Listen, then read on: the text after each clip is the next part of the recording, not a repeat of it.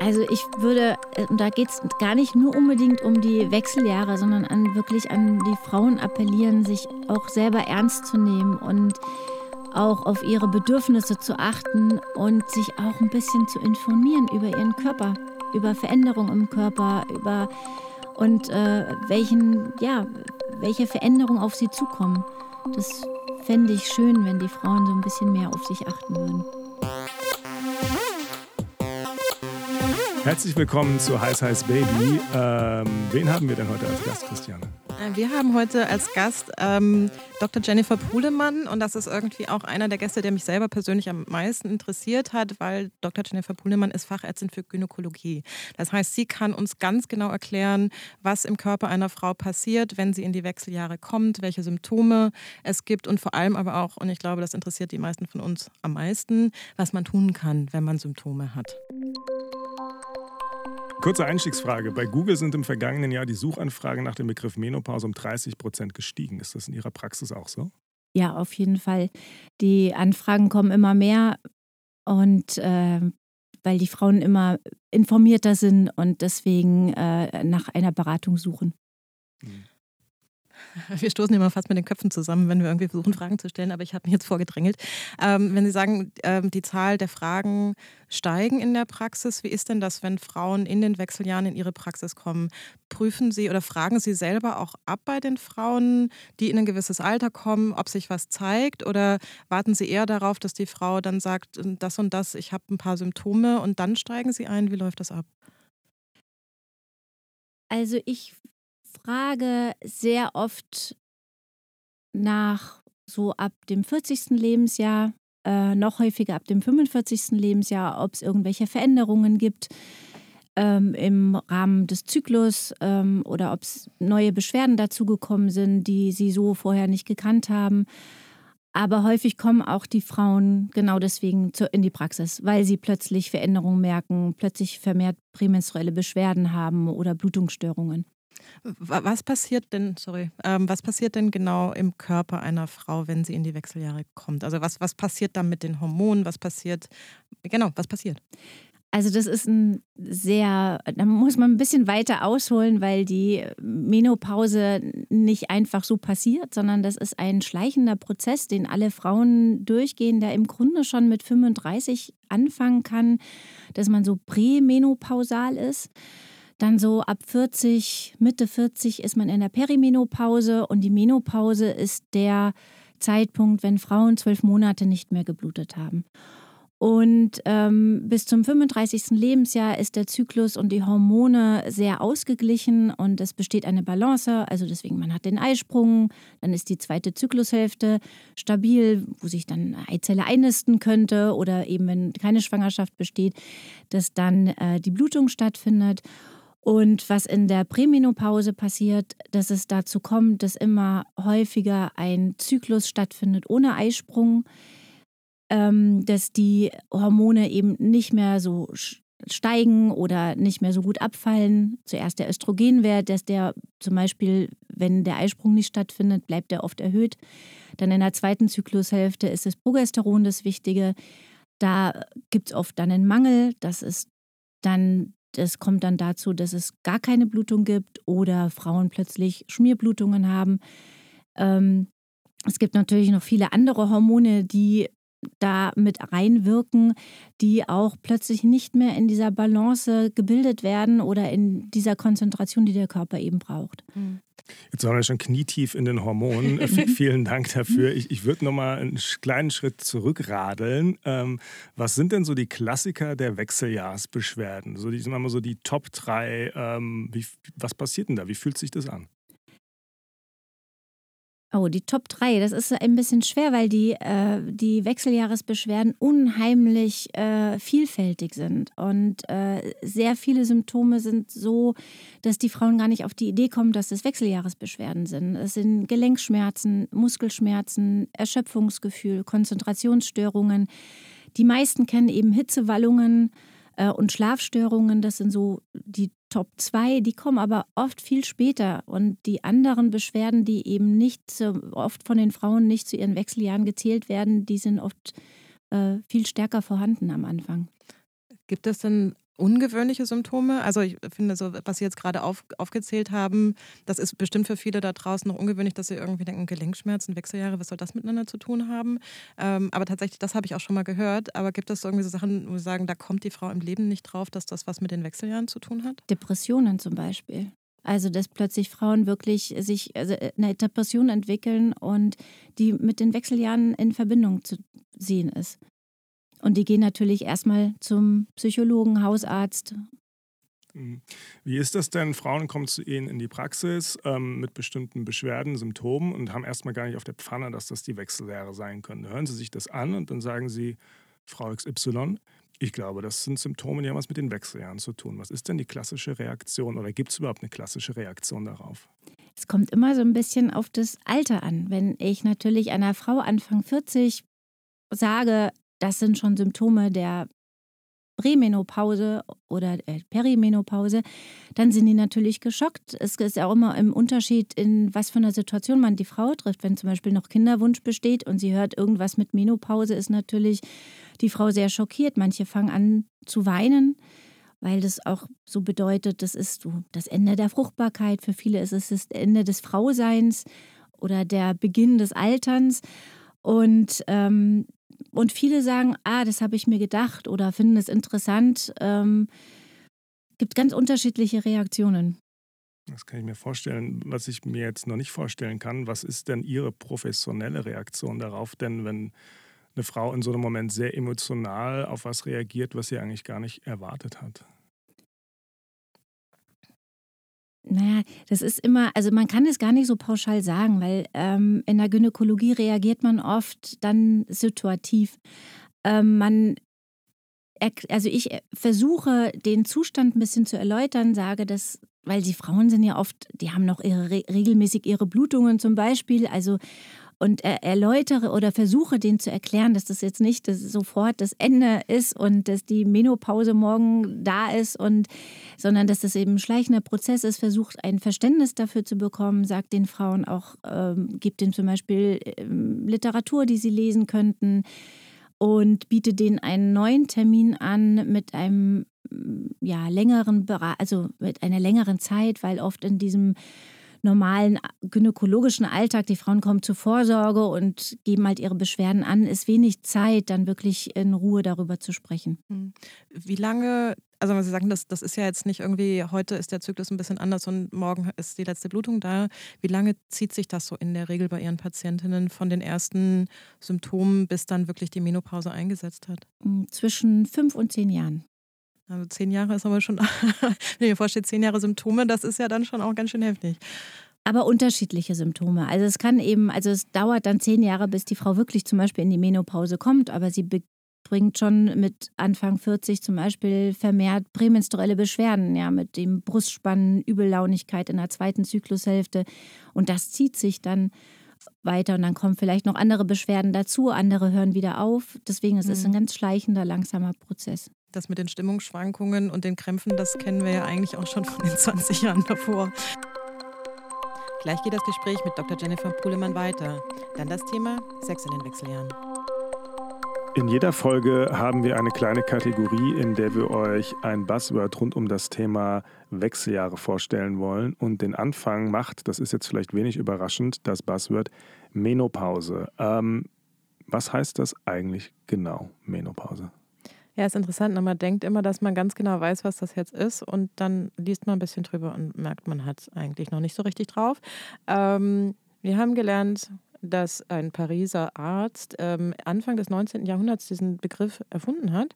Der äh, Docteur de Gardan, ähm, und dann hieß es natürlich auch Menopause, ähm, hat eine Schrift geschrieben, ähm, die heißt Avis aux femmes qui entrent dans l'âge critique. Also, wenn meine Französischkenntnisse ausreichen, bedeutet das so viel wie kritisches Alter. Ja, genau. On y soit qui mal y pense. Aber ähm, das sollte uns jetzt nicht weiter beschäftigen, dass der damals irgendwie schon dachte, oh, oh, jetzt wird es kritisch mit der Frau. Ähm, denn tatsächlich, was uns ja interessiert, ist, warum eigentlich dieser Begriff Menopause, ne? Genau, und wenn ich der bisherigen Definition folge, ist das also eher ein fester Zeitpunkt oder nicht? Ja, es ist ein äh, fester Zeitpunkt, weil es setzt sich aus den altgriechischen Worten für Monat und Ende zusammen, heißt irgendwie Ende der monatlichen Blutungen. Ähm, und Menopause ist ein Zeitpunkt, der sich erst rückwirkend bestimmen lässt. Wenn du zwölf Monate lang kein Tampon mehr ausgewickelt hast, ähm, dann war vor zwölf Monaten deine Menopause. Äh, und dann höre ich in diesem Kontext immer von so Begriffen wie ähm, Prämenopause, Perimenopause oder Postmenopause, was jetzt zumindest bei mir nicht für Klarheit sorgt. Aber vielleicht ist das auch mein Problem und alles gar nicht so schwer. Also ganz ehrlich gesagt habe ich mir ja gerade gefragt, irgendwie, weil du so gerne noch ein Hormon erfinden würdest, ob du nicht auch noch so eine Menopausenphase noch mit erfinden wollen würdest. ja. Traue ich dir durchaus zu. Ähm, genau, aber irgendwie nehmen wir mal die, die es schon gibt. Ähm, und das sind tatsächlich die Prämenopause, die Perimenopause und die Postmenopause. Ähm, für die meisten Frauen wird es in der Perimenopause ähm, so richtig spannend, weil da fangen dann die Hormone an verrückt zu spielen. Da können wir dann entweder nicht mehr richtig schlafen, wir fangen an unregelmäßig zu bluten, wir kriegen Hitzewallungen. Ähm, das ist meistens so mit Mitte 40 ähm, und da ist der meiste, das meiste Feuer im Spiel sozusagen. Da ist es am meisten heiß, heiß, Baby. Jetzt wisst ihr auch, warum unsere Sendung so heißt, wie sie heißt. Ähm, was mich jetzt dennoch, aber vielleicht auch unsere Hörerinnen interessieren würde, welchen Begriff benutzen denn wir jetzt? Äh, naja, Menopause nicht, weil wir wissen, das ist nur ein fester Zeitpunkt. Und wenn wir nur über diesen einen festen Zeitpunkt reden würden, da wäre der Podcast irgendwie nach zehn Minuten zu Ende. Ich glaube, das wollen wir beide nicht. Ähm, deswegen ähm, haben wir uns für den Begriff Wechseljahre entschieden, äh, wobei kurzzeitig auch, ähm, muss man gestehen, ein dänisches Wort irgendwie mit im Spiel war, ähm, und zwar das Overgangsalter. So poetisch wollten wir dann aber doch nicht sein und waren von High Size Baby einfach viel überzeugter. Das war heute zu Gast als Buzzword der Woche der Begriff Menopause mit französischen Wurzeln und dänischen Optionen. Sie haben, ähm, also hatte ich eingangs, glaube ich, so ein bisschen falsch gesagt, Sie haben eine Weiterbildung zur Sexualmedizinerin. Ähm, mich würde mal interessieren, was machen denn die Wechseljahre eigentlich mit unserem Sexleben? Also am häufigsten, äh, unter dem die Frauen leiden, ist eine sogenannte Scheidentrockenheit. Ist, ist immer so ein bisschen ein falscher Begriff, weil die Vagina, die fühlt sich nicht trocken an, aber sie wird weniger durchblutet und die Schleimhäute verändern sich im Laufe der Zeit. Das fängt oft schon mit 45 an dass die Vaginalschleimhaut nicht mehr so dehnbar ist, nicht mehr so belastbar und die Frauen wirklich Schmerzen beim Sex bekommen und dadurch natürlich dann auch keine Lust mehr darauf haben, was weh tut, darauf hat man keine Lust. Und viele Frauen leiden unter Lustlosigkeit, also Libidomangel. Ich würde eigentlich wäre mein sofortiger Impuls zu fragen, was kann man dagegen tun, aber ähm, da kommen wir eh noch hin mit Hormonersatztherapie und so. Deswegen würde ich als erstes nochmal fragen, ähm, wenn es quasi sagen, wenn diese fünf bis zehn Jahre vorbei sind, habe ich es dann geschafft und dann sind auch die Symptome vorbei und ich bin wieder glücklich in meinem Körper? Ähm, das ist eine Frage, die tatsächlich in meinem Freundeskreis auch oft aufgetaucht hat. So dieses, man denkt dann, okay, Postmenopause und dann habe ich es überstanden und dann ist es vorbei. Stimmt das? Nein, leider nicht. Oh, das, ist, äh, das ist ein weiterer Prozess, weil leider kommt dann auch noch hinzu auch dieser Prozess des Älterwerdens. Wir Frauen werden älter und unser Körper verändert sich und es hört eben nicht dann auf, wenn man zwölf Monate nicht geblutet hat. Bei vielen kommt auch erst nach der Menopause zum Beispiel ähm, Beschwerden wie Hitzewallungen und auch depressive Phasen oder Kopfschmerzen. Das kann wirklich erst nachdem die Frauen nicht mehr bluten auftreten und ähm, körperliche Veränderungen. Frauen haben vermehrt Fettansatz an der Hüfte, am Bauch. Ähm, sie sind dünnhäutiger, können sich nicht mehr, also sind nicht mehr so belastungsfähig wie zehn Jahre zuvor. Und es hört leider nicht einfach auf und alles ist gut. Es ist ein ständiger Prozess, an dem man arbeiten muss. Okay, ich glaube, wir müssen schnell darüber reden, was man machen kann, damit es nicht ganz so ähm, ja, das, entmutigen wird. Das, das, auf was kann man dagegen machen, da kommen wir gleich zu. Ähm, ich, ich würde vorher auch noch mal fragen, ist auch was Schönes an den Wechseljahren? Es gibt, ist auch, das ist eine sehr schöne Frage, weil es gibt natürlich auch ganz viele positive Aspekte. Das ist auch immer von Frau zu Frau unterschiedlich. Aber es ist so viele Frauen, die zum Beispiel Beschwerden mit ihren Blutungen hatten und unter ihren Blutungen lebenslang gelitten haben. Es ist, ja, die Blutungen hören auf und ein Problem ist weg. Viele Frauen empfinden es auch als sehr angenehm, nicht mehr verhüten zu müssen. Ja, dass sie keine Gedanken mehr an eine Schwangerschaft machen, äh, machen müssen. Ähm, viele Frauen kommen in ein Gefühl der ähm, vermehrt ausgeglichen zu sein, auch wenn sie menopausale Sprechstunden, äh, äh Menopau ne, also Beschwerden haben, dass sie aber sich trotzdem irgendwie in vielen Sachen gelassener fühlen. Worauf führen Sie das zurück? Ähm, hat das was damit zu tun, dass man sich dann selber auch besser kennt, dass man, dass man das überstanden hat? Ähm, also wo, woher glauben Sie, kommt diese, diese steigende Gelassenheit? Ich glaube, das hat auch mit dem Alter zu tun. Die Frauen sind ja dann doch im Schnitt um die 52 plus minus und äh, man hat ja auch schon einen ganzen Teil eines, seines Lebens hinter sich. Man kennt sich besser, man kann Sachen vielleicht besser ähm, beurteilen und ähm, vielleicht kennt man seine Grenzen auch etwas besser. Ähm, gibt es so, ich meine, Sie sind Gynäkologin und, und, und keine Therapeutin. Wir hatten auch schon eine, eine, ähm, Psychiaterin zu Gast und haben auch natürlich viel mit ihr über das Thema gesprochen. Ich frage mich gerade, gibt es so einen Moment, ähm, wie sage ich es meinem Mann, wie sage ich es meiner Familie? Sprechen Sie darüber mit Patientinnen? Hm, das habe ich eigentlich so noch nicht erlebt.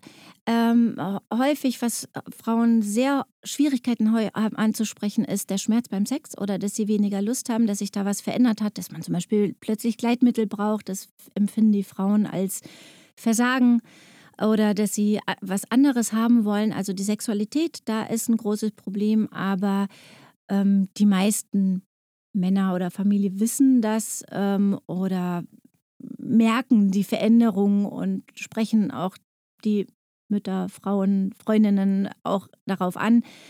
Ähm, aber das ist jetzt so kein Thema, was man jetzt sich hinsetzen muss und sagen, ich muss euch jetzt was erzählen. Hm. Hm.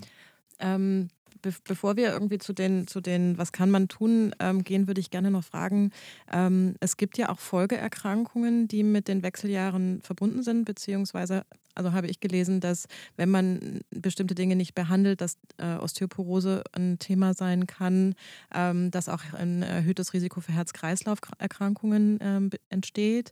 Ähm, Frage, worauf ist das zurückzuführen und heißt das, man muss auf jeden Fall irgendwas machen in den Wechseljahren oder könnte man auch einfach sagen, wenn ich da durchkomme ohne irgendwas, dann geht das auch?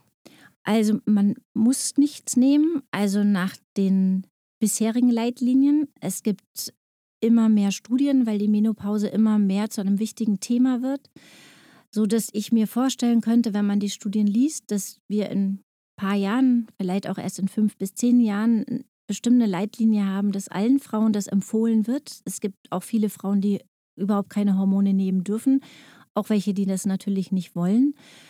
Ähm, man kann auch mit alternativen Dingen auch die, also die Folgeerkrankungen natürlich gegenwirken. Ähm, Sie haben das schon richtig gesagt. Es ist ein Herz, äh, Herzinfarktrisiko ist erhöht durch den Östrogenmangel. Es gibt äh, auch neuere Studien, die das Lungenvolumen sagen, dass Frauen, die länger Hormone haben, ein erhöhtes Lungenvolumen haben, natürlich dadurch auch leistungsfähiger sind. Es gibt eine groß angelegte Studie über die Demenzentwicklung dass man sieht, dass wenn Frauen sehr, also im Moment ist es bei zehn Jahren äh, Hormone einnehmen, weniger oder seltener dement werden oder später.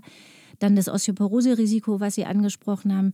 Da kann man natürlich auch mit Sport, es gibt auch Medikamente gegen Osteoporose, man kann da schon auch mit anderen Dingen gegenwirken. Aber es ist halt wichtig, auch frühzeitig damit anzufangen. Ich glaube, ich tease jetzt gerade so zum dritten Mal an, dass wir irgendwie auch gleich noch darüber reden, was wir tun können. Trotzdem kommt jetzt auch noch mal eine andere Frage. Ähm, und zwar habe ich gelernt, ähm, und zwar von Ihnen, ähm, dass Krankenkasse Beratungsgespräche zur Menopause nicht bezahlen. Richtig? Ja, nicht nur zur Menopause. Das ist in, insgesamt das Problem, dass die sprechende Medizin einfach nicht bezahlt wird. Wir kriegen eine Pauschale für eine Früherkennungsuntersuchung, kann man ja auch mal sagen. Das sind 17,60 Euro, die wir dafür kriegen. Wenn die Frauen natürlich einen großen Beratungsbedarf haben und bei uns eine halbe Stunde sitzen, kann sich jeder ausrechnen, dass das nicht äh, sich wirtschaftlich nicht rechnet. Wir machen das natürlich trotzdem und äh, versuchen dann Randtermine zu finden, damit es auch nicht die ganze Sprechstunde stört und ähm, und äh, wir haben aber jetzt auch neu angeboten, zum Beispiel, dass man sagt, wir, wenn eine Frau eine wirklich lange Beratung haben möchte, dass sie da ein Beratungsgespräch auch selber zahlen muss. Äh, wir versuchen aber trotzdem, wenn möglich, das über die Kasse laufen zu lassen. Aber wir werden dafür nicht vergütet. Aber ja. das heißt, Sie machen eigentlich so Menopausenberatung pro bono? Ja. Okay. Hm. Wie kann das denn sein? Ne? Jetzt haben wir gelernt, ähm, Wechseljahre bedeutet höheres Risiko für Osteoporose, höheres Risiko eventuell für Demenzerkrankungen, höheres Risiko für Herz-Kreislauf-Krankheiten und präventive Auf Aufklärung wird von den Krankenkassen nicht bezahlt. Was ist denn da schiefgelaufen in den vergangenen Jahrzehnten? Das ist genau das Wort. Die Präventionsmedizin ist ein, die wird total stiefmütterlich behandelt, was ein ganz großer Fehler ist in meinen Augen, weil je früher die Menschen anfangen würden, was für ihre Gesundheit zu tun, desto mehr oder weniger Krankheiten würde es vielleicht auch geben. Und ähm, das Bewusstsein dafür ist bei den Menschen auch nicht angekommen und bei den Krankenkassen scheinbar auch nicht. Und das ist wirklich äh, ein ganz großes Problem. Was ja absurd ist, weil sie würden ja mit Sicherheit Geld sparen, wenn sie erstmal ein bisschen Geld ausgeben würden. Auf jeden Fall. Ja, vieles könnte so einfach sein. Sie haben gerade gesagt, sprechende Medizin. Habe ich noch nie gehört. Finde ich ein super Wort. Können Sie mal ganz kurz erklären, was es damit auf sich hat? Also ich glaube, ich habe es schon verstanden, aber ich möchte noch mal sicher gehen.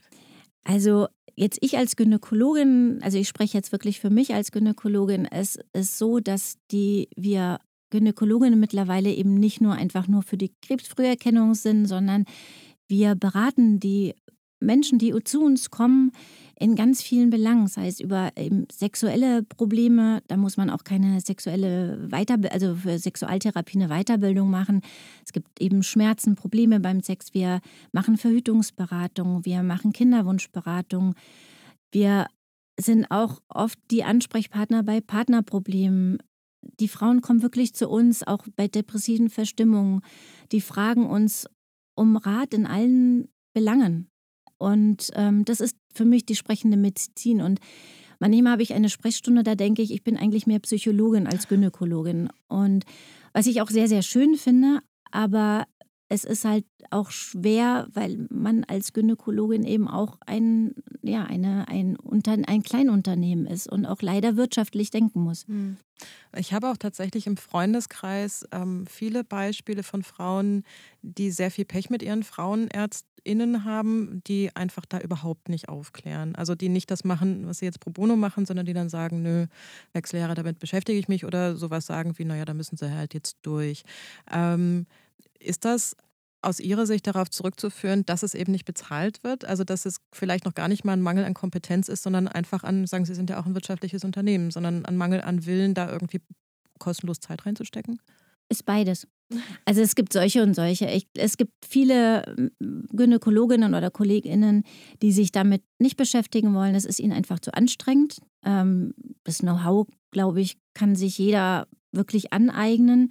Wir lernen es nicht in der Ausbildung. Das wurde also stiefmütterlich behandelt. Also es ist schon eine Eigeninitiative. Ich habe zum Beispiel ähm, so also Intensivseminare gemacht über dieses Thema.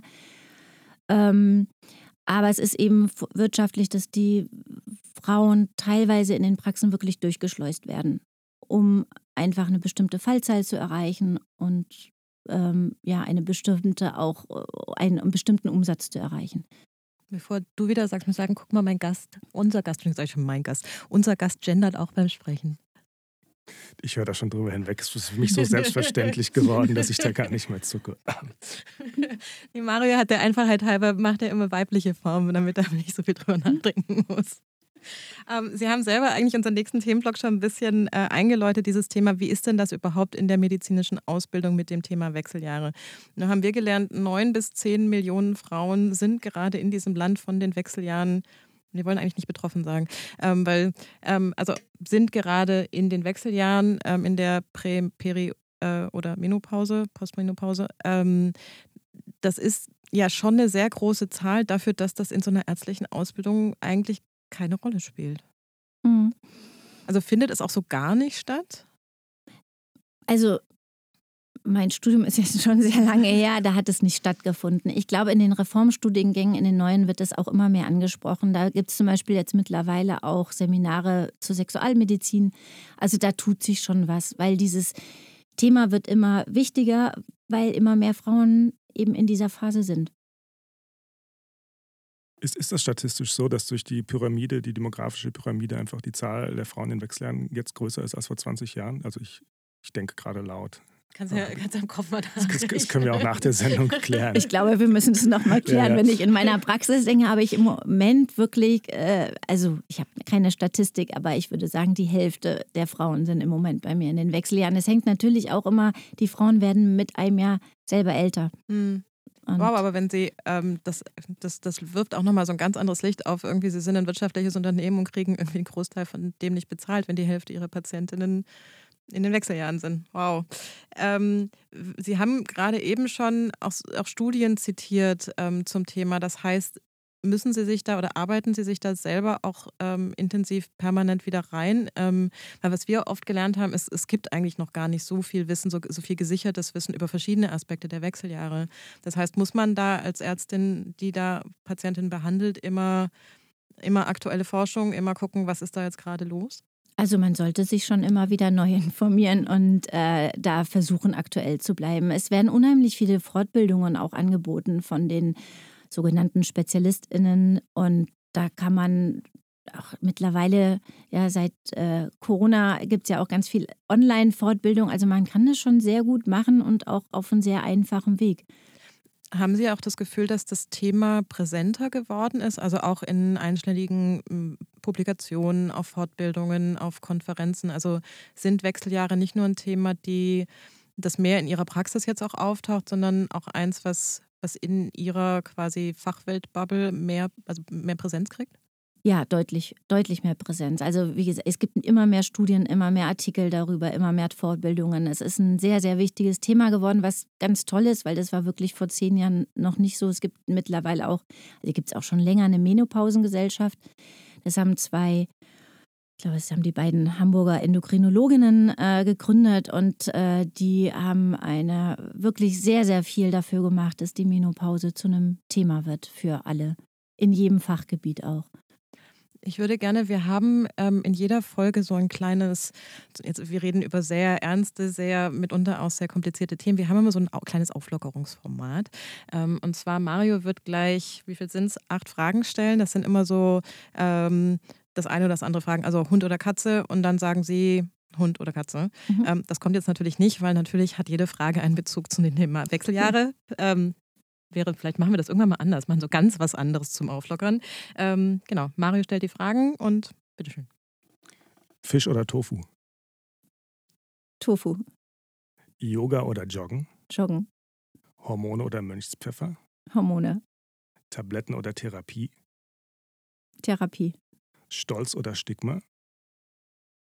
Stolz. TikTok oder Frauenärztin? Frauenärztin. Das waren jetzt sechs Fragen. Christiane hat, oh. acht, hat acht versprochen. Ich habe mir jetzt noch überlegt, ob ich Sonne oder Mond frage, aber das fand ich dann so albern, dass ich das lieber so abmoderiert habe. Vielen, vielen Dank. Wie ist das passiert, wenn man irgendwie nicht die richtige Brille aufhat, sondern nur die, wo man irgendwie die kleine Schrift auf dem iPad nicht richtig lesen kann?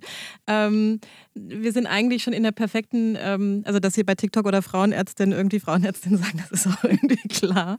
Ähm, aber wir sind irgendwie mit dem Thema Hormone oder Mönchspfeffer natürlich schon irgendwie mittendrin in der Frage, endlich. Beim, beim vierten Anlauf frage ich dann auch endlich danach, ähm, was man tun kann ähm, gegen Symptome, gegen ähm, verschiedene ja, gegen Symptome eben. Ähm, das Erste, was, was ich auch festgestellt habe im Freundeskreis, ähm, äh, wurde viel diskutiert, Hormonspiegel bestimmen lassen. Also, dass, dass die manchen sagen, und dann habe ich die Frauenärztin danach gefragt und die hat gesagt, das macht sie nicht, weil ähm, wir behandeln nach Symptomen und nicht nach irgendwie, wie der Spiegel ist. Andere sagen, naja, der schwankt sowieso die ganze Zeit so wild hin und her. Was bringt das, wenn ich es heute mache, wenn es morgen gleich wieder ganz anders ist? Ähm, also, konkrete Frage, macht es Sinn, diesen Hormonspiegel bestimmen zu lassen? Und wenn ja, unter welchen Voraussetzungen? Also in bestimmten Situationen ist ein Hormonspiegel ganz wichtig. Ähm, es gibt zum Beispiel, wenn eine Frau kommt mit Zyklusstörungen, dann kann man auch mal gucken, zum Beispiel auch der Schilddrüsenhormon. Also es geht nicht immer nur um die weiblichen Hormone. Wenn eine Frau sehr früh kommt, meinetwegen mit 35 und sie hat so passend zu den, zur Perimenopause schon Beschwerden, da mache ich immer eine Zyklus, also eine Hormonbestimmung, weil es ja ganz wichtig ist, für, ob sie in eine vorzeitige Menopause rutscht. Ansonsten in der Perimenopause einen Hormonstatus zu bestimmen, finde ich auch immer schwierig. Es wird meistens auch nicht von den Krankenkassen übernommen. Viele Frauen möchten das gerne, dann müssen sie es selber bezahlen. Und ich sage aber immer, dass diese Aussagekraft immer mit Einschränkungen ist, weil, das hatten Sie vorhin schon gesagt, dass es eben sein kann, dass in dem Monat die Hormone total gut aussehen. Und dann sage ich, ja, Sie haben noch keine, Sie sind noch nicht in der Perimenopause. Und zwei Monate später sind die Werte so, wo ich sage, ja, Sie sind in der, äh, in der Perimenopause. Und das kann ich aber anhand von den Symptomen machen. Während der Hormonersatztherapie sind ab und zu Hormonspiegel schon wichtig. Aber vorher ist immer in der Situation zu bestimmen. Aber ich würde nicht sagen, dass per se jede Frau einen Hormonspiegel braucht. Im Freundeskreis tauchte dann auch die Frage auf, würde es Sinn machen, dass bevor man in die, in die Prämenopause kommt, dass man mal so einen Hormonspiegel machen lässt, so, so bin ich, voll in Saft und Kraft irgendwie, das ist mein Hormonspiegel oder wäre das total sinnlos? Eigentlich sinnlos. okay. Frage wir, wir mögen kurze Antworten. Äh, die Hormoner Hormonersatztherapie ist eines von vielen Themen, die es da draußen so im medizinischen Bereich gibt, wo auch wahnsinnig viel Information und halbgare Informationen und vielleicht sogar auch Desinformationen rumschwirren, beispielsweise im Internet, äh, weswegen viele Frauen da auch sehr skeptisch sind. Was ist denn Ihre, Ihre Einschätzung dazu? Also es gibt eine Studie, die sagt, dass 47 Prozent der Frauen befürchten, ein erhöhtes Brustkrebsrisiko äh, durch eine Hormonersatztherapie zu haben. Ähm, wie stehen Sie dazu? Also das äh, Problem war, es gab eine ganz groß angelegte Studie, die so vor 20 Jahren, äh, glaube ich, ungefähr publiziert worden ist. Äh, die Autoren haben sich mittlerweile distanziert von ihrer Studie, weil die, der Einschluss von diesen Frauen in diese Studie war einfach falsch. Und das waren nicht die typischen Menopausenfrauen, also Anfang 50. Und da, die hatten ein erhöhtes Brustkrebsrisiko. Und deswegen haben ganz viele meiner Vorgängerinnen, Gynäkologinnen, keine Hormone mehr verschrieben und haben gesagt, das ist ein Teufelszeug. Das ist aber in den Köpfen hängen geblieben. Die Mütter erzählen es den Töchtern.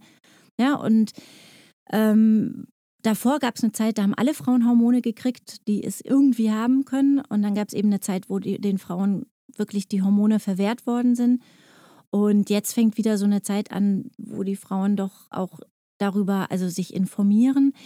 Aber die Angst vor Brustkrebs ist immer sehr hoch, wobei man laut den Studien sagt, dass wenn ein Brustkrebsrisiko dann erst nach fünf Jahren, da muss man auch mal darüber aufklären, und, ähm, aber es ist nicht so, dass man sagen kann, wer eine Hormonersatztherapie nimmt, bekommt Brustkrebs. Hm. Ich kenne diese Ängste total. Also ich bis vor einem Jahr, glaube ich, war ich derselben Überzeugung, dass das für mich nicht in Frage kommt, weil ich sowieso schon erhöhtes Brustkrebsrisiko habe. Ähm, es hat sich aber auch was in dem verändert, welche Hormone heute gegeben werden, richtig? Also Stichwort bioidentische Hormone im Vergleich zu dem, welche Arten von Hormonen früher gegeben wurden? Ähm, ja, auch von der Dosierung und der Anwendungsart. Ähm, also es gibt die, also die synthetischen Hormone, die gibt es auch immer noch und die haben auch ihre Daseinsberechtigung, weil es immer so ein bisschen von den Symptomen abhängt, was man den Frauen geben kann und auch von der Anwendung.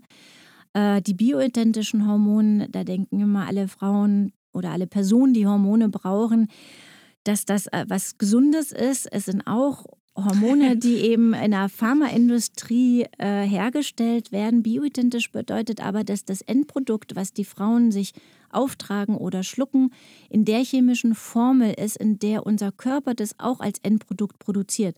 Das heißt, der Körper muss es nicht mehr umwandeln und kann es direkt verwenden. Und bei bioidentisch gibt es eben im Moment, ich, äh, das Östrogen zum Beispiel, das man über die Haut gibt. Dadurch hat man auch ein deutlich niedriges Schlaganfall- und Thromboserisiko. Es gibt es als Spray oder als Gel und es gibt auch das mikroionisierte Progesteron. Das ist das Gelbkörperhormon, was Frauen eben in der zweiten Zyklushälfte produzieren. Das muss man immer dazu geben, wenn Frauen noch eine Gebärmutter haben. Und ähm, das ist auch also ein bioidentisches Hormon. Ähm, ich würde es mal kurz, Sie haben es glaube ich schon gesagt, nochmal aber kurz irgendwie knapp zusammenfassen. Die klassische Hormonersatztherapie, wie erfolgt die, wie sieht die aus? Sie haben gesagt, es gibt äh, Dinge, die kann man sich dann auf die Haut auftragen. Es gibt Sachen, die kann man schlucken. Das sind vor allem die zwei. Gibt es noch mehrere? Ähm, man kann das eine Mittel auch noch vaginal äh, auf, äh, einführen. Ähm, aber sonst ist das richtig so. Als Oraltherapie, also zum Schlucken oder transdermale Therapie eben über die Haut. Und gibt es, ähm, also je nachdem, welches Symptom die Frau hat, die zu Ihnen kommt, gibt es wahrscheinlich eine, eine bestimmte Behandlung. Also können Sie so ein bisschen noch genauer erklären, also wann gibt man Östrogen, welche, gegen welche Symptome ähm, braucht man eher das Östrogen, wann braucht man das Progesteron, ähm, also was hilft gegen was so ein bisschen gefragt? Also jetzt sind wir ja richtig direkt schon in der Hormonersatztherapie. Es gibt natürlich auch noch andere Sachen, die man vorher schon machen kann bei Beschwerdenbildern. Aber bei der Hormonersatztherapie, wenn die Frauen zum Beispiel ähm, starke Hitzewallungen haben, Erschöpfungsgefühl, Schlafstörungen, das sind jetzt so die ganz typischen ähm, Symptome, an die, die, die Frauen wirklich sehr, sehr leiden. Da ist das Östrogen sehr gut gegen die Hitzewallungen. Ähm, das hilft gegen die ähm, depressiven Verstimmungen des Östrogen. Und ähm, das Gestagen ist, ist so ein bisschen das Hormon, was so eine Ausgeglichenheit äh, bringt und was die Frauen wieder viel besser schlafen lässt und durchschlafen lässt. Und ähm, genau. Jetzt muss ich doch mal, ich glaube in meinem Kopf, also ist Gestagen und Progesteron, ist das dasselbe? Mhm. Ah, okay. Das, aber warum gibt, es, warum gibt es zwei Begriffe für dasselbe Progesteron und Gestagen? Oh, ich habe was gelernt. Das Gestagen ist der Allgemeinbegriff, das Progesteron ist schon dann das Mittel. In jeder Folge von Heiß Heiß Baby teilen wir mit euch einen Erfahrungsbericht von einer Frau in den Wechseljahren. Ich bin 53 Jahre alt und nach den offiziellen Phasen der Wechseljahre in der Postmenopause. Und ich erzähle euch heute etwas über den Brain Fog. Der hat mich in den Wechseljahren wirklich sehr beschäftigt und ähm, vorab, es war auf jeden Fall eine Erleichterung, schon mal zu wissen, dass dieser Zustand einen Namen hat. Gemerkt habe ich diesen Brain Fog vor zwei, zweieinhalb Jahren. Ähm, ich bin es eigentlich gewöhnt, schnell zu denken und zügig einen Kontext zu erfassen.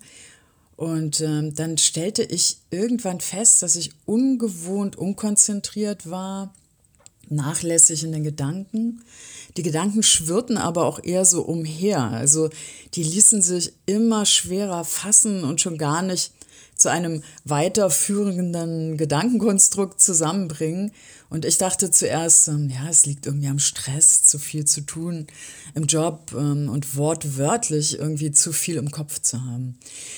Dann kam aber dazu, dass ich auch Dinge vergessen habe.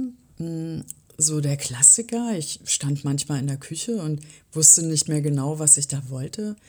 Ich habe noch nie so viele Schirme liegen lassen irgendwo.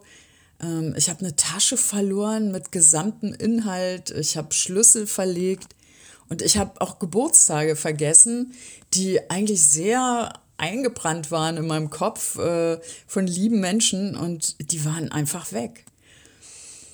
Das fand ich schon sehr bedenklich. Und dann kam aber hinzu, und das hat mich wirklich sehr irritiert, ähm, dass ich Worte vergessen habe. Also ich war tatsächlich in Gesprächen damit beschäftigt, Worte zu finden, weil ich wusste, ich musste ja gleich auf irgendetwas antworten.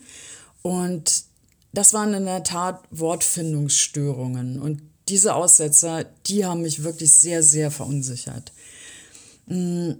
Das heißt, ich konnte nicht mehr auf mich und meine Wahrnehmung bauen, ähm, auch nicht mehr auf meine Kompetenzen, weil das alles so unsicher war.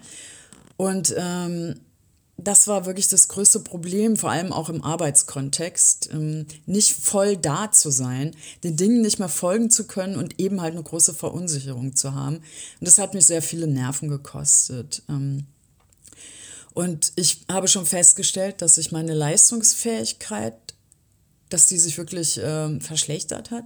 Die hat sehr nachgelassen im Job. Ähm, so war jedenfalls mein Gefühl. Und es war einfach ein Teufelskreis. Ne? Also der war eine große Erschöpfung und ähm, es führte zu einem sehr, sehr dünnen Nervenkostüm, was ich da hatte. Und hinzu kam dann auch noch oft das Gefühl, dass nicht nur die Gedanken sehr wirr waren und ich nichts fassen konnte, sondern dass es zeitweise auch wirklich so war, als wäre mein Kopf in Watte gepackt und ich auch keinen klaren Gedanken fassen konnte. Und es fühlte sich wirklich manchmal so an, als wäre ich in einer tiefen, weiten, halbschattigen, nebligen Moorlandschaft. Und bei jedem Schritt, den ich gehe, werde ich langsam tiefer in dieses Moor gezogen. Ja? Also alles war unglaublich zäh und langsam und immer mit dem Gefühl, ich komme da nicht raus. Ich kann meine Gedanken nicht klarkriegen. Also ein Gefühl des Kontrollverlustes. Und dazu kamen dann auch noch äh, in der späteren Phase leichte depressive Episoden, ähm, die diese Wirrnis im Kopf dann auch noch mit so einer schweren Decke überzogen haben. Also insgesamt ein extrem anstrengender Zustand und äh, beunruhigend auch, dass äh, man nicht genau wusste, wie lange der überhaupt so anhält. Ja.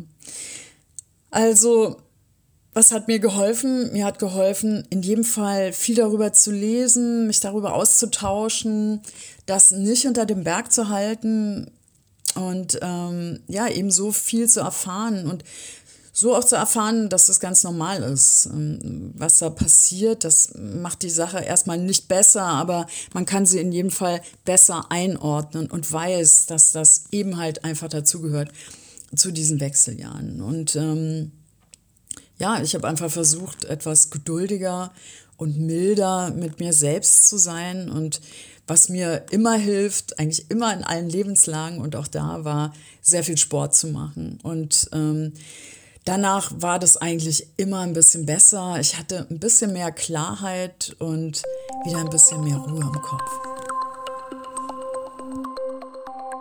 Jetzt haben Sie eben selbst schon gesagt, wir sind jetzt schon mittendrin in der Hormonersatztherapie. Ist natürlich nicht die, nicht die einzige Antwort. Dann, was sind denn die anderen Antworten? Also es, es, dadurch, dass es ja so früh anfangen kann mit den Beschwerden, macht man natürlich auch vorher schon mal eine Beratung, was man machen kann. Also es gibt, ähm, es ist Sport und Ernährung ist immer ein ganz großes Thema. Ähm, dann gibt es noch ähm, Phytoöstrogene oder Phytotherapie, also pflanzliche Präparate, die man geben kann. Da gibt es auch verschiedene Sachen von Mönchspfeffer bis ähm, Traubensilberkerzen und ähm, Sojaprodukte, ähm, was man alles vorher noch probieren kann bei den Beschwerde, also immer in Abhängigkeit der Beschwerden.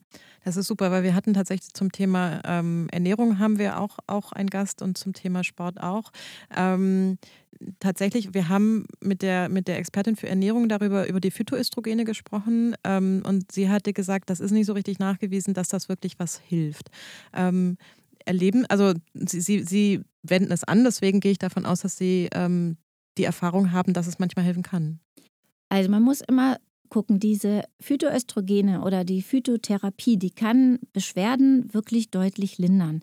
Aber sie machen nichts für den Östrogenspiegel. Also, aber zum Beispiel bei leichten Hitzewallungen oder auch Schlafstörungen hilft wirklich diese Cimicifuga-Wurzel ähm, oder es gibt diese sibirische Rhabarberwurzel und die Frauen kommen damit teilweise für einen bestimmten Zeitraum ganz gut klar. Und für die Frauen, die eben zum Beispiel gar nichts nehmen dürfen, keine Hormonersatztherapie aufgrund von Brustkrebs oder Blutgerinnungsstörungen, dann ähm, helfen da auch wirklich die zusätzlich mit anderen Dingen wie eben Sport, Ernährung, mhm. ähm, auch diese ähm, pflanzlichen Präparate sind so diese pflanzlichen Präparate, ist das was, was so ganz altes Wissen ist? Also ähm, das ist ja oft so diese, wir wissen um die Wirkung der Pflanzen oder entwickelt sich da auch noch, entwickeln sich die Dinge auch noch weiter im Sinne von, jetzt gucken wir vielleicht nochmal hin, ob was anderes hilft gegen eine Hitzewallung? Das ist wirklich ganz altes Wissen. Mhm. Altes Wissen ist gutes Wissen. Das ist wie mit Wein und Käse. Also das, das dürfen wir ja nicht so abtun. Ähm, ich habe hab das nicht abgetan. Okay. Äh, ich habe jetzt auch angefangen, Magnesium zu nehmen, weil ich Angst habe, dass die Wechseljahre ansteckend sind. Nee, sind sie natürlich nicht. Äh, aber weil genau viele Frauen in meinem Freundeskreis jetzt Magnesium nehmen und dann haben wir so darüber gesprochen, was Magnesium eigentlich alles für den Körper macht. Und das ist ja auch für den Mann nicht schlecht. Ähm, warum ist Magnesium gut in den Wechseljahren? Also Magnesium entspannt die Muskulatur und äh, entspannt, also die Muskulatur überall von Gebärmutter, Darm, äh, lässt oft die Frauen ähm, besser schlafen. Viele Frauen in der Perimenopause haben auch Wadenkrämpfe und Magnesiummangel. Und da ist es zum Ausgleich. Viele Frauen kriegen auch Probleme mit dem Stuhlgang zum Beispiel, hilft auch Magnesium, äh, um den Stuhl weich zu halten. Es gibt Präparate wie Magnesium zur Nacht mit Lavendel oder mit Melatonin. Das hilft auch bei Schlafstörungen ganz gut, einfach zur Entspannung. Hm. Ich habe mal gelernt, dass es beim Magnesium, aber es gibt so gutes Magnesium und schlechtes Magnesium. Also das heißt, da sollte man sich wahrscheinlich schon nicht irgendwie so die 1,99 Packung von Aldi, sondern ähm, oder einem anderen Discounter, Entschuldigung, ähm, oder also oder lieber das hochwertige Magnesium oder macht das im Endeffekt keinen Unterschied? Also in der Drogerie gibt es eigentlich auch ganz gute Präparate. Man muss immer gucken, wie viel Magnesium da wirklich drin ist. Und man sollte eben dann nicht so Dinge verwenden, wo viel Zucker oder so noch mitgemischt ist für den Geschmack oder also. Aber so von der Menge dann, dann das, was irgendwie so die empfohlene Tagesdosis ist, oder sollten Sie das dann lieber individuell bestimmen, je nachdem, wie, wie die Symptome sind? Na, so würde ich allgemein sagen, zwischen 300 und 500 Milligramm. Sie hatten vorher bei, diesem, bei dieser kurzen Frage-Antwort, ähm, hatten wir Hormone oder Mönchspfeffer?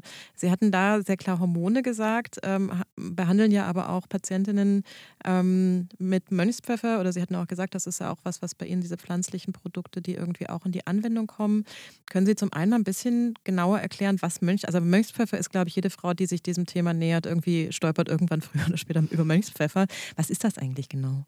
Also Mönchspfeffer ist auch ein pflanzliches Präparat, äh, heißt Agnus castus und das ist, kommt aus der Naturheilmedizin und war eigentlich so ein bisschen dafür zur inneren Rhythmisierung des Zyklus bei zu viel Stressfaktoren. Also für Frauen mit äh, Zyklusstörungen, die zum Beispiel plötzlich einen verkürzten Zyklus hatten oder plötzlich drei Monate lang gar keine Blutung haben, auch junge Frauen oder zum Beispiel, wenn die nach der Pille und die Pille absetzen und keine Blutung haben, dann hilft es oft, den Zyklus wieder anzuregen. Man hat aber dann auch festgestellt, dass es sehr gut hilft bei den prämenstruellen Beschwerden wie Brustspannen, auch Übellaunigkeit ähm, und auch bei Schmerzen bei der Regelblutung und da, da, findet es vor allem Anklang. Man kann es am Anfang der Prämenopause, wenn so vermehrt PMS-Beschwerden vorliegen, zum Beispiel probieren, mit diesem Agnus castus ein bisschen gegenzuwirken oder bei ersten Zyklusstörungen, da hilft es. Es hilft natürlich äh, bei der Menopause oder in der wirklich Perimenopause ist Agnus castus nicht unbedingt das richtige mhm. Mittel. Es gibt so wahnsinnig unterschiedliche Symptome, das haben Sie eingangs gesagt, und es gibt auch so ziemlich viele Wege, um darauf zu reagieren. Kennen Sie einen Ort, wo all dieses Wissen gesammelt einfach zugänglich ist? Nein. Verdammt.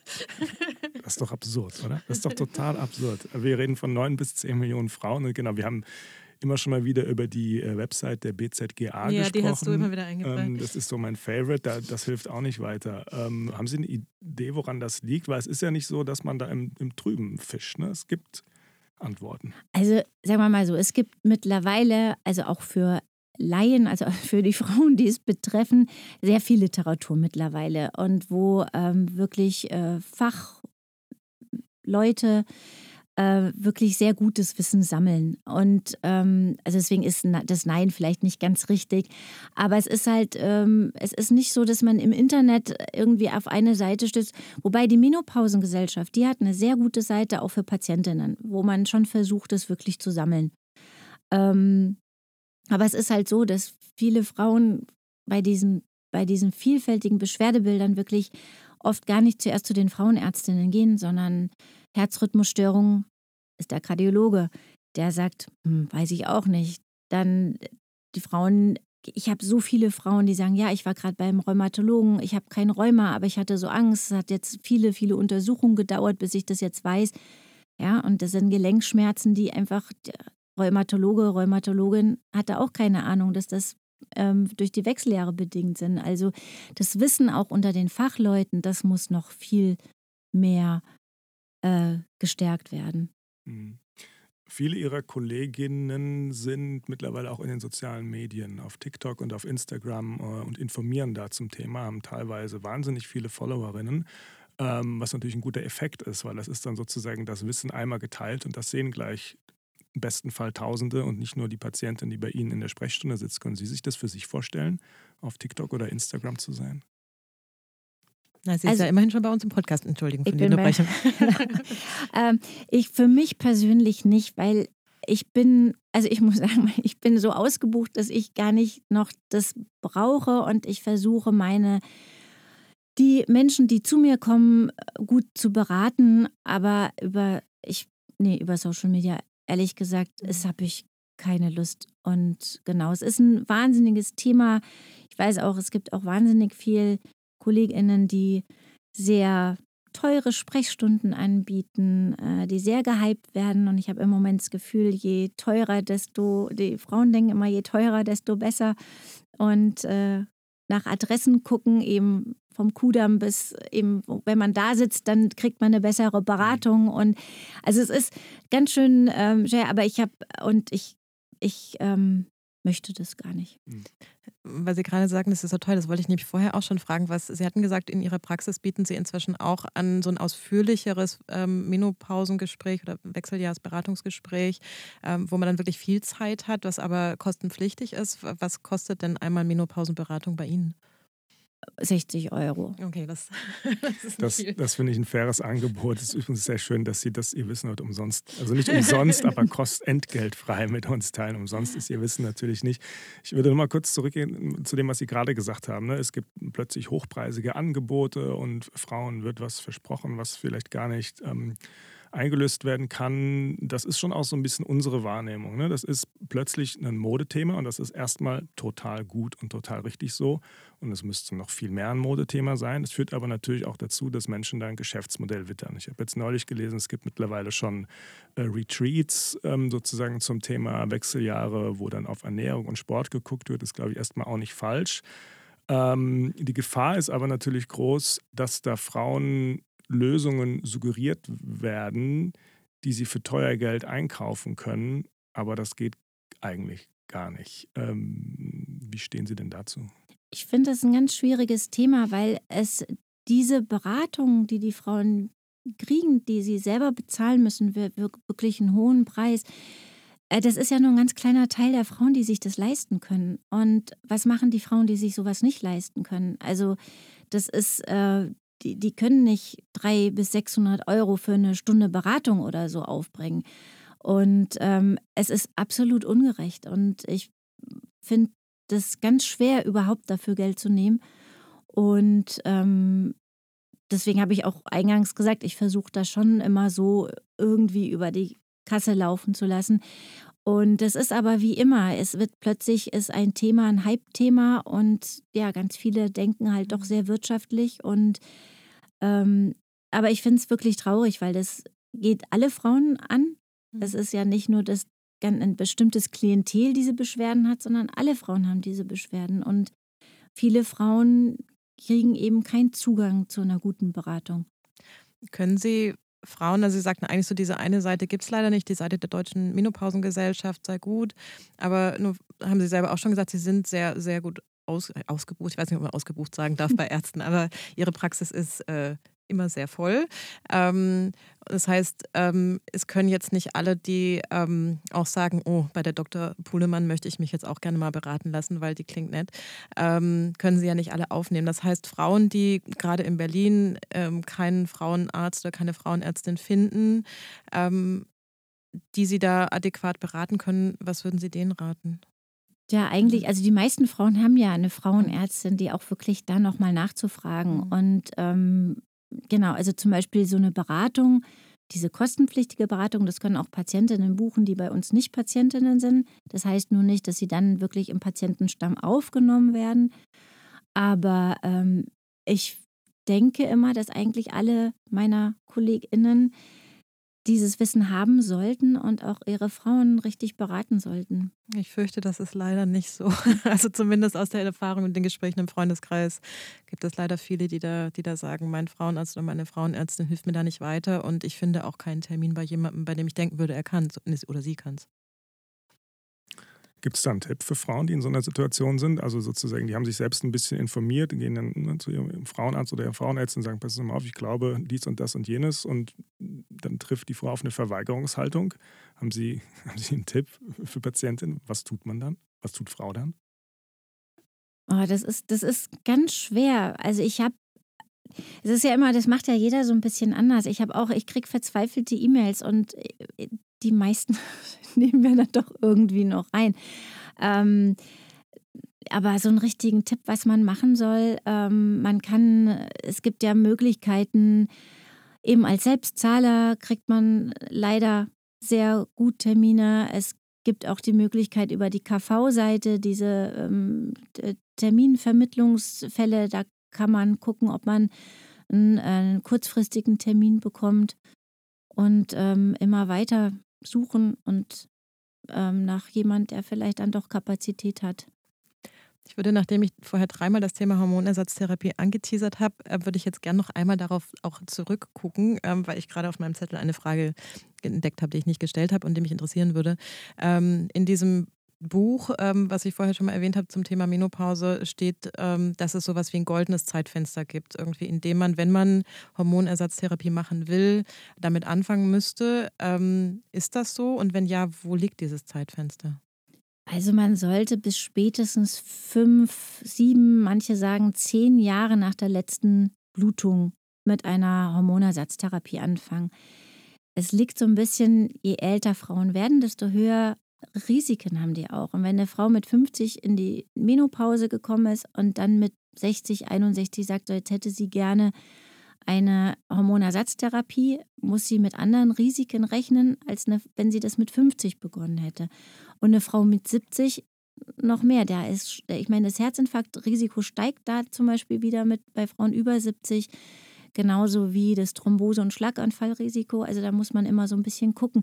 Man muss auch immer gucken nach der Frau. Wie, wie ist die? Ist die normgewichtig? Macht die Sport? Wie aktiv ist sie? Also, aber dieses Einnahmefenster eben zwischen fünf und zehn Jahren. Aber fünf und zehn, weil Sie hatten gerade gesagt, nach der Menopause. Mhm. Also nicht irgendwie, also dieses Zeitfenster macht sich nicht auf, wenn ich irgendwie die ersten Zyklusveränderungen habe, sondern tatsächlich erst nach der letzten Blutung. Nach der letzten Blutung. Und das heißt, es gibt auch Frauen, die dann quasi in der Postmenopause erst anfangen, Hormone zu nehmen. Ja. Ähm, machen die das dann, um Folgeerkrankungen vorzubeugen? Also, weil, also Sie haben vorher schon gesagt, die, leider ist es dann nicht so, dass äh, mit der Postmenopause ist alles wieder leicht und, und fluffig. Ähm, aber dann ist ja, dann sind die Blutungen ja wahrscheinlich, nein, nicht wahrscheinlich, sondern sehr sicher vorbei, weil es ist ja dann Menopause. Ähm, aber warum macht es dann noch Sinn, ähm, trotzdem Hormonersatztherapie erst anzufangen? Weil viele Frauen erst dann wirklich nochmal richtig starke Beschwerden bekommen. Also die, viele Frauen sagen, okay, meine letzte Blutung war vor 15 Monaten und ich, meine Hitzewallungen werden immer schlimmer, ich schlafe immer schlechter. Das ist eigentlich so das. Normale, äh, der normale Alltag, dass das wirklich erst später auftritt. Was bedeutet das dann, weil Sie sagten ja vorher auch so länger als fünf Jahre. Ähm, ich glaube, es war im Zusammenhang mit dem Brustkrebsrisiko, wenn man, also gibt es sowas wo Sie auch selber sagen würden, länger als den Zeitraum sollte man es nicht nehmen? Weil ich denke jetzt gerade in meinem Hinterkopf, naja gut, wenn ich dann irgendwie fünf Jahre habe, in denen ich es nehmen kann und habe jetzt schon Symptome und das könnte sich aber bis 10 bis 70, das sind bei mir noch zwölf Jahre. Ähm, also dann sollte ich vielleicht lieber jetzt keine Hormone nehmen. Nee, das ist, man muss nur immer also es kommt auch immer drauf an, auch wieder vom Alter abhängig. Wenn eine Frau mit 45 anfängt, kann die das auch deutlich länger nehmen. Und man muss immer nur immer wieder über verschiedene Risiken aufklären. Und Frauen können das deutlich länger nehmen, wenn sie das brauchen. Auch da ist es abhängig, kommen noch Zusatzerkrankungen dazu. Haben die plötzlich einen Hypertonus entwickelt oder plötzlich eine Thrombose oder sie sind ganz adipös, da muss man immer noch mal darüber nachdenken. Und was ich dann immer empfehle, ist regelmäßig zu dem Mammographie-Screening zu gehen und, äh, und regelmäßig, genau, zur Gynäkologin. Mhm. Aber das, das klingt, also ne, das ist ja dann so eine ganz schlimm individuelle Sache. Wir sagen so viele Faktoren, die da reinspielen. Da verstehe ich irgendwie auch, dass es keine, keine eine Seite gibt, die darüber informieren könnte. Ja, weil es wirklich ganz individuell ist. Und was ich eben ähm, durch die Literatur, was, was Sie ja vorhin auch erwähnten, wie toll das ist, finde ich auch, dass es immer mehr Bücher gibt und eben immer mehr auch auf, auf der Social Media dieses Thema angesprochen wird. Aber so unbedarft gehen manche Frauen auch damit um. Ja, die lesen bestimmte Bücher und kommen mit dem Buch zu mir. Mir wird das auf den Tisch wirklich geknallt und sagt, so, ich möchte jetzt Hormone haben. Ja, und das ist ähm, mit Anfang 40 und das ist, ja, damit ich nicht krank werde. Und so kann man das eben nicht sehen. Also man muss wirklich immer individuell gucken, auch was braucht die Frau, was kann sie noch zusätzlich machen, bevor man also jemand eine Hormonersatztherapie gibt. Es ist noch nicht, eben noch nicht so, dass es man, dass jeder Frau einfach in die Hand drückt und sagt, so, und damit bleibst du gesund. Hm. Das ist nicht der Fall.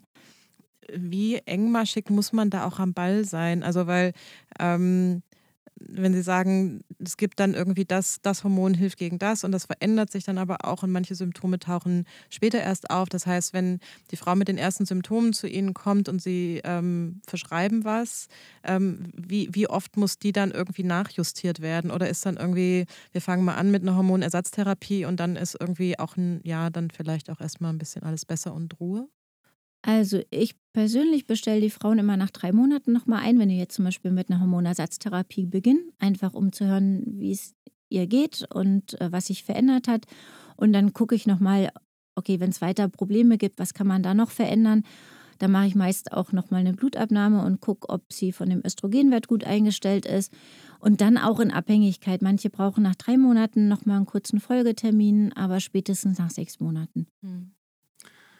Ich gehe kurz zurück zu dieser Szene, wenn Ihre Patientin sozusagen Ihnen den Bestseller irgendwie auf den, äh, auf den äh, Tisch knallt. Ähm, hatten Sie da schon mal das Gefühl, dass Sie eine dieser Autorinnen gerne mal zu sich in die Sprechstunde bestellen würden und mal so darüber reden, wie es so eigentlich wirklich ist? Und also wie es so wirklich ist, weiß, wissen diese Autorinnen.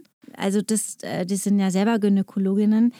Ähm, aber und ich finde es ganz toll, dass es diese Bücher gibt. Ja? Und in den Büchern wird wirklich sehr, sehr gut beschrieben, was mit den Frauen passiert. Und ich freue mich ganz doll, dass die Frauen so informiert ankommen. Es ist nur manchmal wirklich ein bisschen anstrengend, dann mit den Frauen zu sprechen, dass sie jetzt nicht sofort einfach Hormone in die Hand gedrückt kriegen. Und das, das macht das Ganze ein bisschen schwer. Ja, ich glaube, es ist dann auch so ein, ähm, also tatsächlich auch in meinem Freundeskreis irgendwie geistert das Progesteron oder Gestagen, wie ich heute gelernt habe, so als, ja, das ist das gute Stimmungshormon, das will ich auch, dann kann ich wieder schlafen und alles ist gut. Ja, man, und man kann das auch geben. Also man kann das immer probieren. Also man, man, das ist zum Beispiel, man muss ja nicht sofort eine Hormonersatztherapie, wenn eine Frau, also man muss immer zuhören.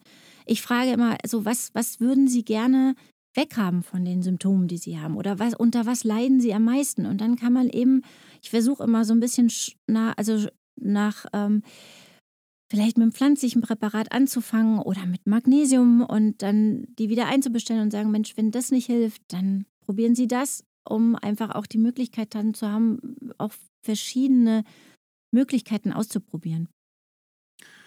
Damit sind wir nochmal mitten in den Symptomen. Also es gibt die klassischen Symptome der Wechseljahre und dann gibt es sozusagen Folgeerkrankungen, die sozusagen durch die Wechseljahre dann auch nochmal wahrscheinlicher werden. Ähm, es gibt eine Studie, die sagt, dass bis zu 10 Prozent der Frauen in den Wechseljahren ihren Job kündigen.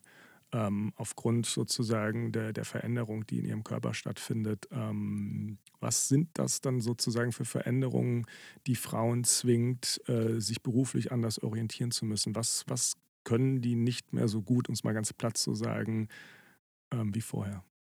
Also viele Frauen haben wirklich Depressionen. Also die kommen in eine, in eine Phase, wo sie morgens nicht mehr aufstehen können, wo ihnen sie total überlastet sind, wo sie, dies, man muss sich ja mal vorstellen, mittlerweile die Generation von den jetzt ungefähr 50-Jährigen, die sind oft an ihrer in ihrer Karriere an wirklich einer guten Position.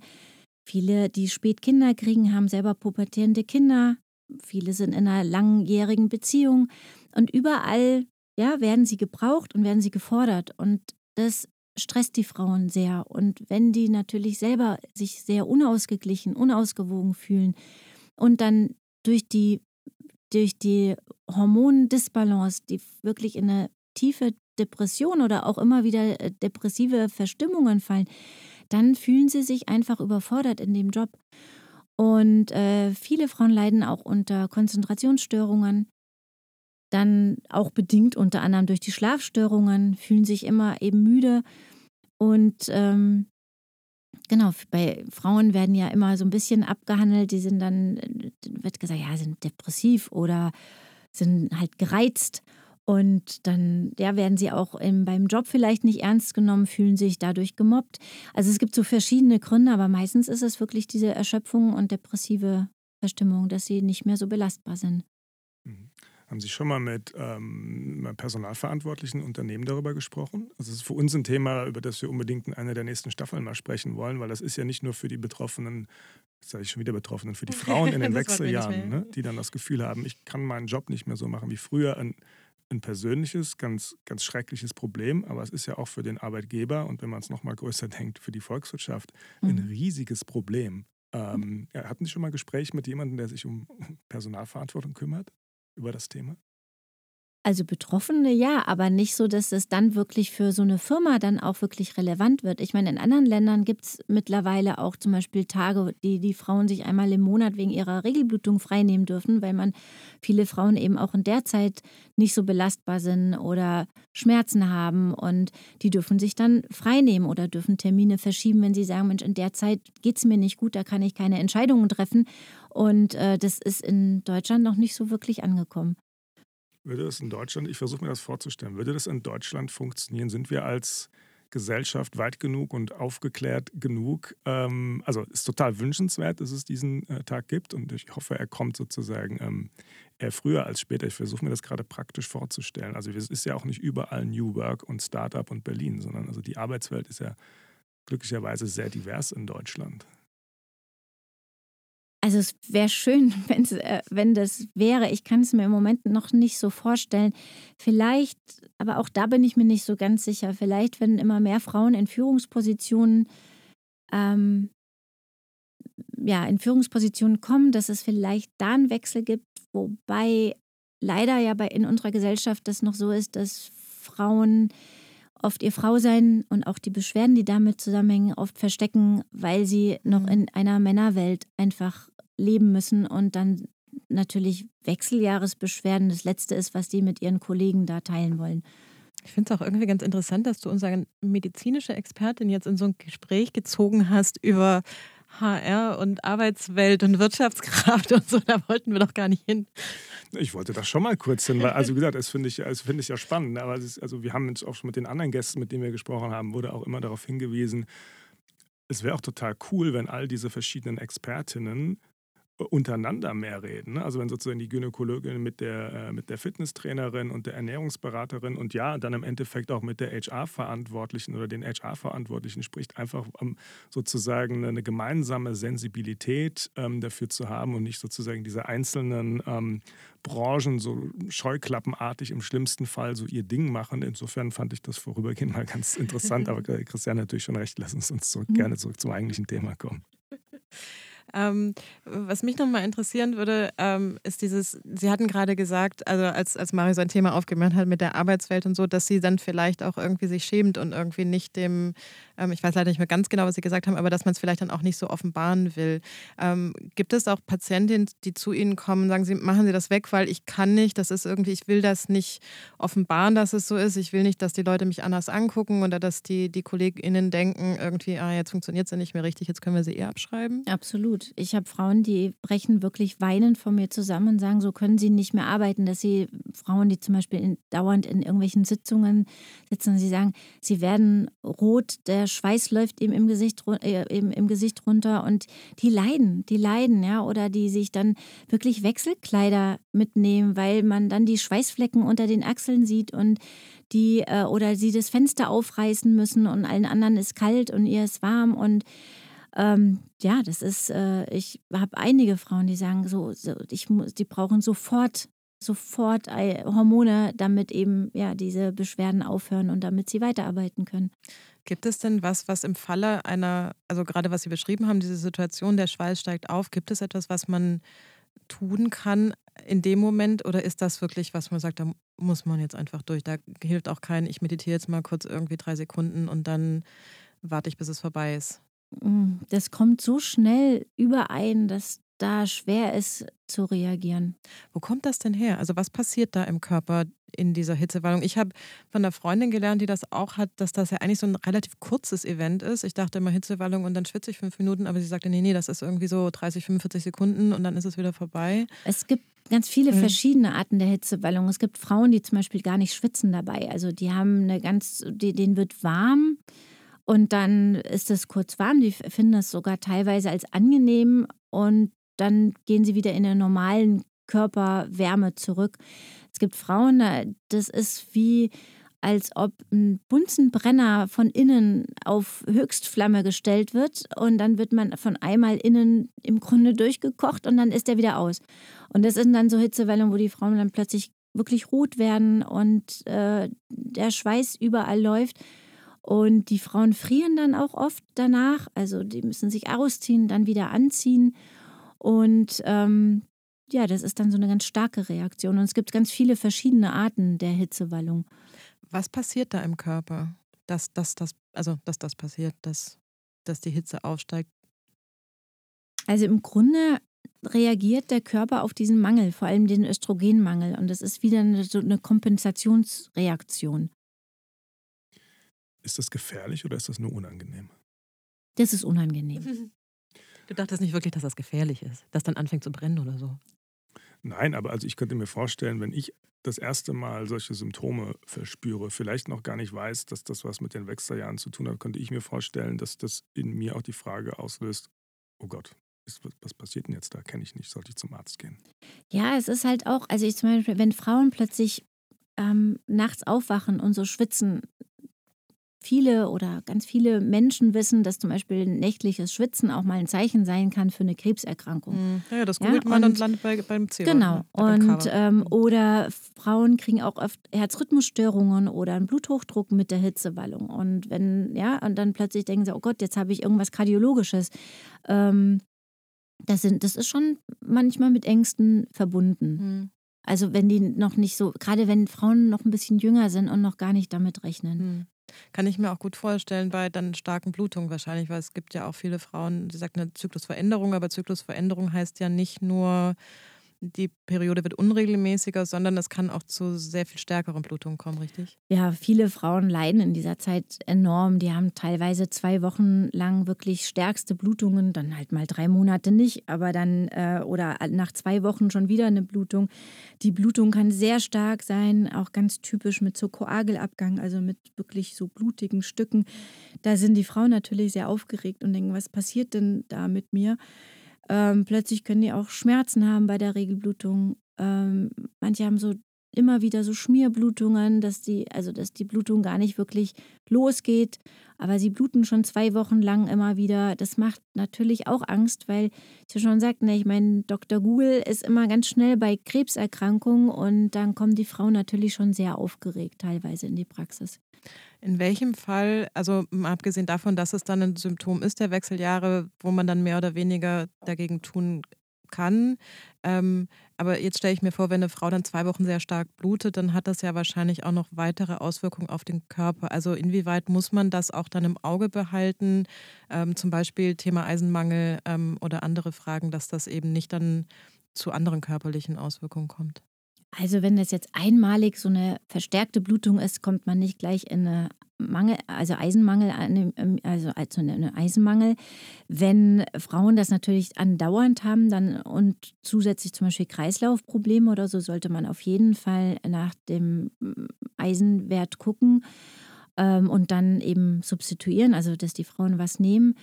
Und ähm, ja, auch da ist es natürlich immer individuell zu gucken. Ja, ist es, gibt es irgendwas in der Gebärmutter, was zu solchen Blutungen führt, wie zum Beispiel Myome oder Polypen? Oder ist es wirklich hormonell bedingt, dass die Frau eben so starke Blutungen hat? Das heißt dann aber auch irgendwie, sobald die Blutung sich verändert, ab zum Frauenarzt.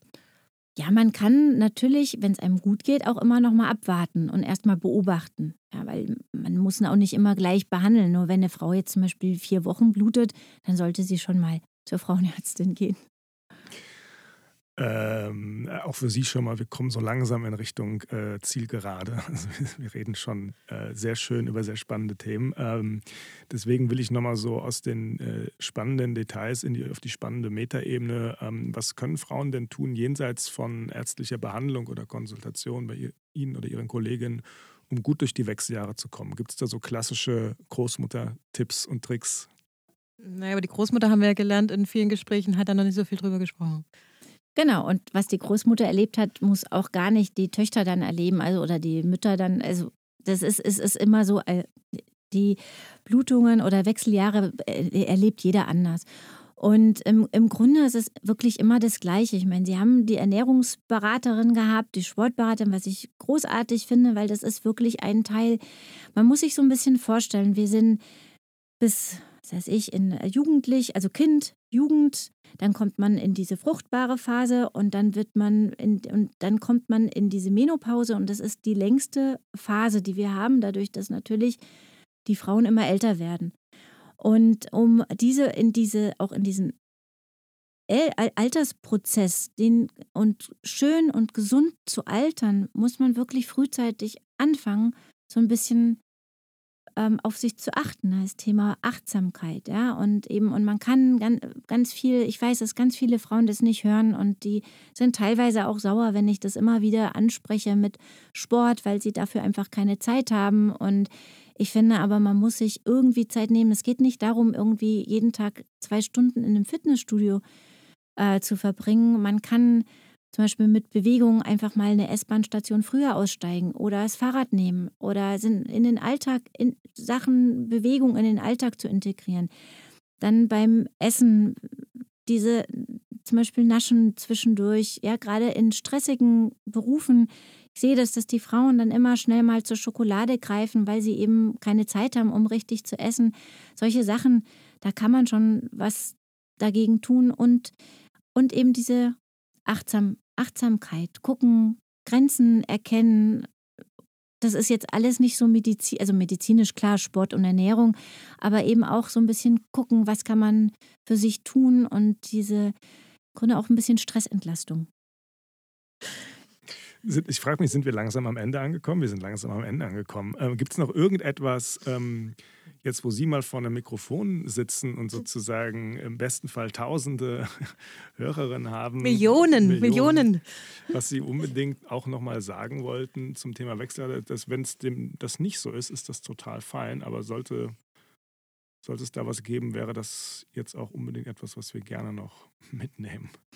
Also ich würde, äh, da geht es gar nicht nur unbedingt um die Wechseljahre, sondern an wirklich an die Frauen appellieren, sich auch selber ernst zu nehmen und auch auf ihre Bedürfnisse zu achten und sich auch ein bisschen zu informieren über ihren Körper, über Veränderungen im Körper, über und äh, welchen, ja, welche Veränderungen auf sie zukommen. Das fände ich schön, wenn die Frauen so ein bisschen mehr auf sich achten würden. Ich habe irgendwie das Gefühl, das ist auf einem ganz guten Weg, weil Sie sagten ja auch eingangs, da haben wir so ein bisschen mit angefangen. Es kommen mehr Frauen, sprechen mehr auf an, irgendwie sind, sie sind informierter. Und das ist ja genau was, wo wir auch gerne irgendwie so einen kleinen Beitrag dazu leisten möchten, dass das mehr so ist, dass Frauen mehr wissen, mehr drüber sprechen. Und ähm, ja, Männer übrigens auch, deswegen ist er ja. auch mit dabei. Ja, das finde ich sehr gut. Auch die, auch das ist zum Beispiel ganz wichtig, weil also ich habe auch viele Frauen, die kommen wirklich in die Sprechstunde und sagen, mein Mann hält es nicht mehr aus. Ich bin immer zwei Wochen total übellaunig und der sagt, ich muss jetzt irgendwas machen. Ich empfinde das gar nicht so. Das hatte ich erst letztens. Ich empfinde das gar nicht so, aber mein Mann hält es nicht mehr aus. Ja? Und äh, ich meine eben auch für eine Partnerschaft, sei es egal in welcher Konstellation, ja, ist es für die Partner, Partnerin einfach auch ganz schwer, auch damit umzugehen, mit den Veränderungen. Das war heute zu Gast bei Heißhaus Baby Dr. Jennifer Puhlemann, Gynäkologin aus, nicht aus Berlin-Kreuzberg, aber in Berlin-Kreuzberg. Haben Sie ganz herzlichen Dank. Ja, vielen Dank. Es ist äh, tatsächlich auch für mich immer, ich lerne in diesen Gesprächen wahnsinnig viel, auch für mich persönlich. Danke, dass Sie sich die Zeit gekommen, äh, genommen haben und zu uns ins Studio gekommen sind. Danke ähm, für die Einladung. Sehr gerne, das hat uns sehr gefreut. Und ähm, ja, Jetzt habe ich sogar noch was über Hormone gelernt, nämlich Gestagen und Progesteron ist das gleiche. Das finde ich noch. und ich werde noch das ein oder andere Hormon erfinden. Bitte.